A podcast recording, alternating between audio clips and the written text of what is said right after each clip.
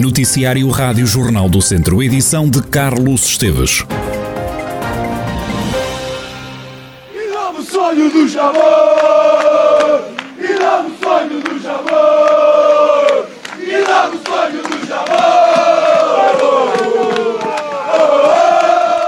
Foi uma noite histórica a que o Tondela viveu esta quinta-feira no estádio João Cardoso. A equipa Beirã aproximou-se muito da final da taça.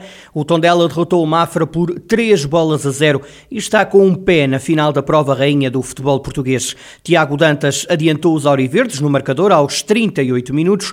Na segunda parte, Manuel Hernando e Neto Borges fizeram mais dois golos. A margem é confortável e com a regra dos golos fora a contar nas regras da taça, o Tondela deu um passo passo praticamente decisivo para chegar à final. Apesar do resultado confortável, Paco Ayestaran é cauteloso. O treinador do Tondela diz que o futebol já viu coisas mais esquisitas. No, es importante afrontar el juego como hemos afrontado este, es decir, con la máxima seriedad, con la máxima responsabilidad y sabiendo que cosas más exquisitas tenemos vistas ¿no? en la historia do fútbol. Entonces, Eh, lógicamente es un buen resultado, pero es eso, un buen resultado. Hay que jugar un segundo juego y a partir de ahí, cuando seamos capaces de, ten, de ter o mismo rendimento, podremos estar mais, mais perto. O treinador do Tondela diz que desta vez os detalhes do jogo foram a favor da equipa auriverde. Lo más importante y lo que da tranquilidad a una equipa y, y al entrenador y al club es ver que los jugadores continúan a traballar con intensidade que aínda acreditan. Estábamos seguros que isto tiña que, que trocar, no? como falei con eles, nada perdura no tempo para sempre, en función de, de como actúas tú, si eres proactivo, pues puedes trocar. ¿no? Eh, los últimos tres jogos no tiñamos eh, bons resultados, cuatro, pero es cierto que los últimos tres fueron muy equilibrados y perdimos por detalles. Entonces, no siempre los detalles van a ir en contra y hoy pues fueron a favor. ¿no? Do lado do Mafra, Ricardo Souza diz que 99% da eliminatória ficou resolvida esta quinta-feira em Tondela. O treinador do Mafra entende que a equipa, se calhar, perdeu a oportunidade de uma vida. Sei que já ficamos na história do clube pela proeza que conseguimos, mas estou extremamente desgostoso por a exibição que nós fizemos hoje. Devíamos ter feito muito mais. Tínhamos equipa de suficiente para discutir esta eliminatória com Tondela de igual para igual. Eh, não conseguimos por erros próprios não conseguimos porque falhamos no pormenor e se calhar perdemos uma oportunidade de uma vida. O segundo jogo vai ser importante e nós jamais iremos tirar a toalha ao chão. Basicamente o Tondela tem 99% eliminatório no bolso. Vamos tentar ganhar e vamos jogar para a frente e vamos tentar fazer um golo cedo para fazer o, o Tondela tremer, mas também não posso ser, ser, ser parvo em dizer que que, que, irá ser fácil, porque não vai, não vai. 99% da eliminatória está, está resolvida. O treinador do Mafra entende que o resultado é exagerado para o que se viu em campo. Ricardo Souza diz que a equipa de Mafra tentou sempre marcar um golo que acalentasse a esperança para o jogo da segunda mão. Acho que foi um resultado extremamente exagerado. Não entramos bem no jogo, 10 minutos, 10 minutos que o Tondela acabou por ter duas, dois remates extremamente perigosos à nossa baliza. Recuperamos muitas bolas muito alto e tivemos duas, também duas oportunidades claras de, de golo. E depois o Tondela acaba por fazer um golo numa transição uh, ofensiva Fomos atrás de, principalmente de um golo que nos desse a discussão da eliminatória para conseguirmos discutir a eliminatória em casa e noutra transição acabamos por levar o, o 3-0. Ricardo Souza, treinador do Mafra no final do jogo em Tondela, vitória da equipa Beirã por 3 bolas a 0, resultado que coloca os Verdes com um pé na final da Taça de Portugal. Já voltamos à atualidade do desporto, para já dizer-lhe que já está no terreno o programa Aproximar, que quer encurtar a distância entre as freguesias e aldeias mais distantes da cidade de Viseu. Este projeto, que resulta de uma promessa eleitoral de Fernando Ruas, que arrancou com a diminuição de curvas na zona de Sepões, como revela o autarca. Começámos a ter eh, execução do tal programa Aproximar, de que vos falei, e, e que foi, um, digamos, uma promessa de campanha, eh, e que começa com as curvas de Sepões. Eh, é um, um digamos, um, um montante eh, com algum significado, mais de meio milhão de euros, e, que e, visa, de facto, pôr em tempos de tempo mais próximas as freguesias, sobretudo as periféricas. Este hum, concurso, durante muito tempo, ficou deserto, Desta vez esperamos que, que tenha êxito, mas de qualquer maneira é o firme propósito da Câmara de avançar com este projeto e este é bem elucidativo do que queremos.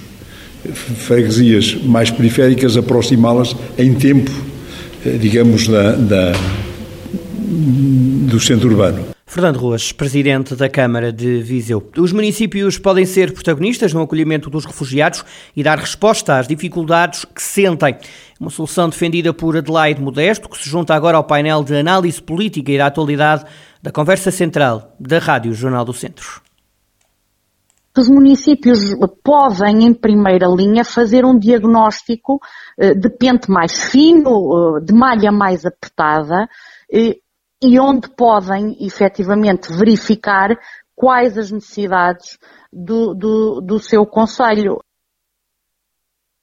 Adelaide Modesto diz que, por exemplo, em Viseu é urgente fazer este diálogo municipal. Dou-lhe o exemplo do nosso Conselho, do Conselho de Viseu, em que urge um diagnóstico municipal eh, que tivesse por objetivo a integração de migrantes.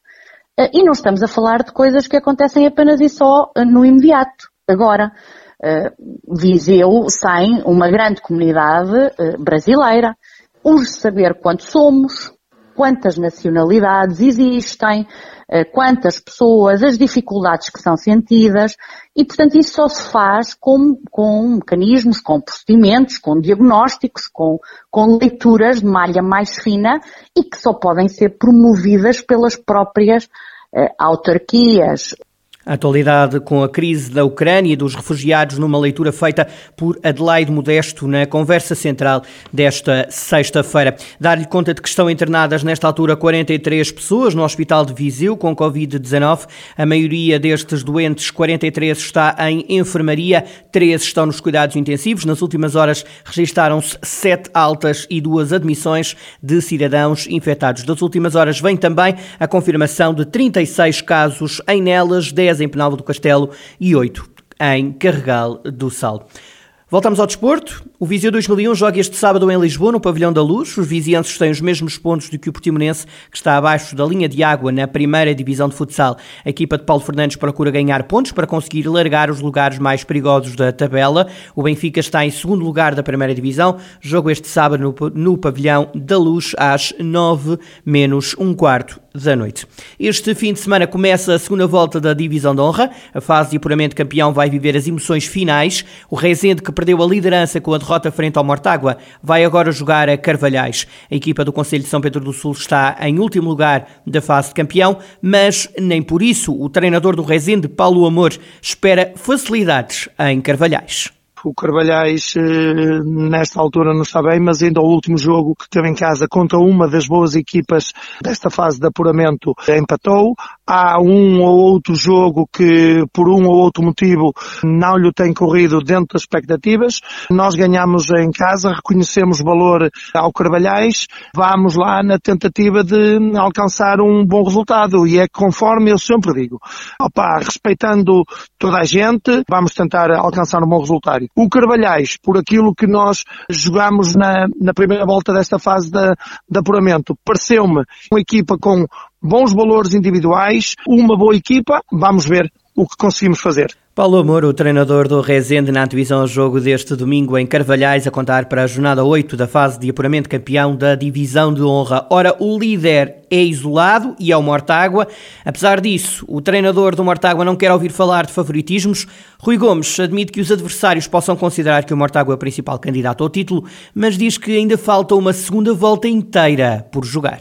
Em relação ao favoritismo, se alguém o quiser atribuir, foi porque nós tivemos mérito em, em estar na posição onde estamos. Logicamente que é muito bom estar em primeiro, é melhor do que estar em segundo, muito melhor do, do que estar em terceiro, mas ainda faltam 21 pontos, ainda todos têm que jogar contra todos, e isto são jogos, como eu sempre disse, são jogos de triplo. Toda a gente pode ganhar em todos os campos, são jogos muito difíceis, Uh, e temos que pensar em exclusivo num de cada vez. O treinador do Mortágua antecipou já o jogo do próximo domingo com o Lusitano. Rui Gomes lembra que os trambelos ganharam todos os jogos em casa.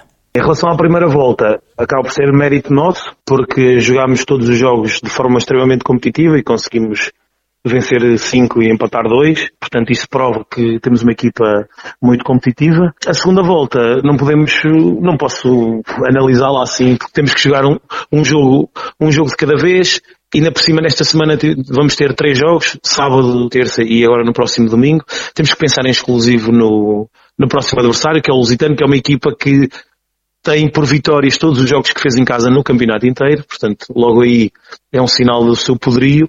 Rui Gomes, treinador do Mortágua na divisão do jogo com o Lusitano. A equipa mortaguense vai fazer com o jogo do domingo três jogos numa semana. Recordo que o Mortágua é líder isolado, tem mais quatro pontos do que o segundo classificado. Este domingo realiza-se mais uma feira do pastor e do queijo em Penalva do Castelo. O certame deveria ter ocorrido a 13 de fevereiro, mas acabou por ser adiado para agora devido à pandemia, como explica o presidente da Câmara Francisco Carvalho, que justifica o adiamento. O que levou a, a, a a Feira do Queijo foi o facto de termos aumentado os surtos do Covid-19. Tinha sido marcada para o dia 13 de fevereiro e como os especialistas nos, nos avisaram que seria o pico máximo desta epidemia que iria acontecer neste fim de semana, nós tentámos reagendar a feira para outro dia o ano passado realizou-se apenas uma mini feira do queijo. Este ano o certame regressa nos moldes tradicionais. O ano passado fizemos eh, um, um, mais ou menos uma mini feira para tentar escoar o, o produto e ajudar os agricultores, os agricultores produtores de queijo. Este ano vamos voltar ao, no, ao figurino antigo, ou seja, fazer a feira com eh, cerca de 30 ou 40 stands, de expositores e trazer o programa Somos Portugal para dar uma cobertura maior, uma visibilidade maior para todo mundo do, do, da Feira do Queijo. Portanto, o fenómeno da seca é, é bem patente e preocupou o autarca e preocupou os agricultores e os produtores de queijo. Mas aquilo que me dizem os produtores de queijo é que há queijo em quantidade e com qualidade assegurada para o evento. Francisco Carvalho, Presidente da Câmara de Penalva do Castelo Vila, que recebe já deste domingo mais uma feira do pastor e do queijo. Está de regresso a São João da Pesqueira, a tradicional Festa dos Saberes e Sabores do Douro. É já a 14ª edição. O ano passado o evento não aconteceu por causa da pandemia. A Festa dos Saberes e Sabores do Douro decorre em dois fins de semana. Começa já neste e volta a realizar-se também no fim de semana seguinte, de 12 e 13 de março. A vereadora da Agricultura e da Valorização dos Produtos Endógenos da Câmara de São João da Pesqueira, Susana Carvalho, revela que este certame foi criado há mais de 14 anos para que o Conselho saísse dinamizado. Trata-se de uma festa que foi criada a pensar na Rota das Amendoeiras, né? aproveitando o fluxo de turistas que visita o Douro e o nosso Conselho nesta época do ano, tendo esta festa como principal objetivo impulsionar a economia do nosso Conselho, dando a conhecer quer os saberes, quer os sabores do Conselho. Este ano iremos ter 24 eh, produtores que estão ligados mais aos produtos da, da terra terra e 26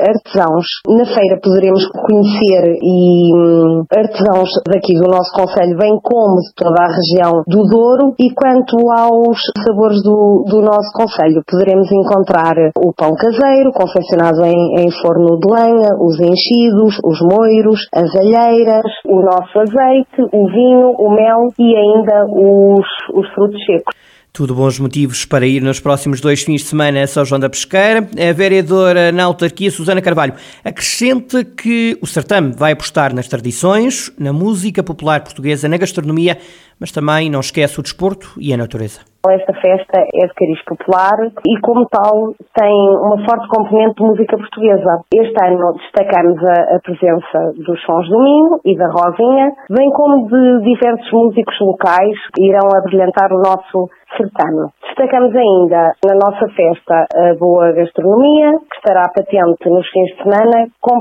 especial destaque para o fumeiro no fim de semana 5 e 6 e as sopas no fim de semana de 12 e 13.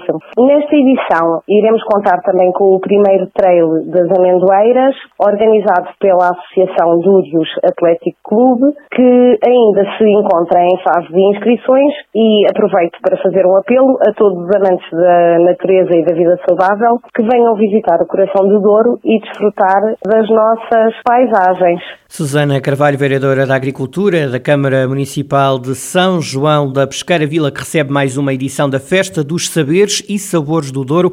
Acontece já este fim de semana, 5 e 6 de março, e volta a acontecer nos dias 12 e 13 de março, no próximo fim de semana.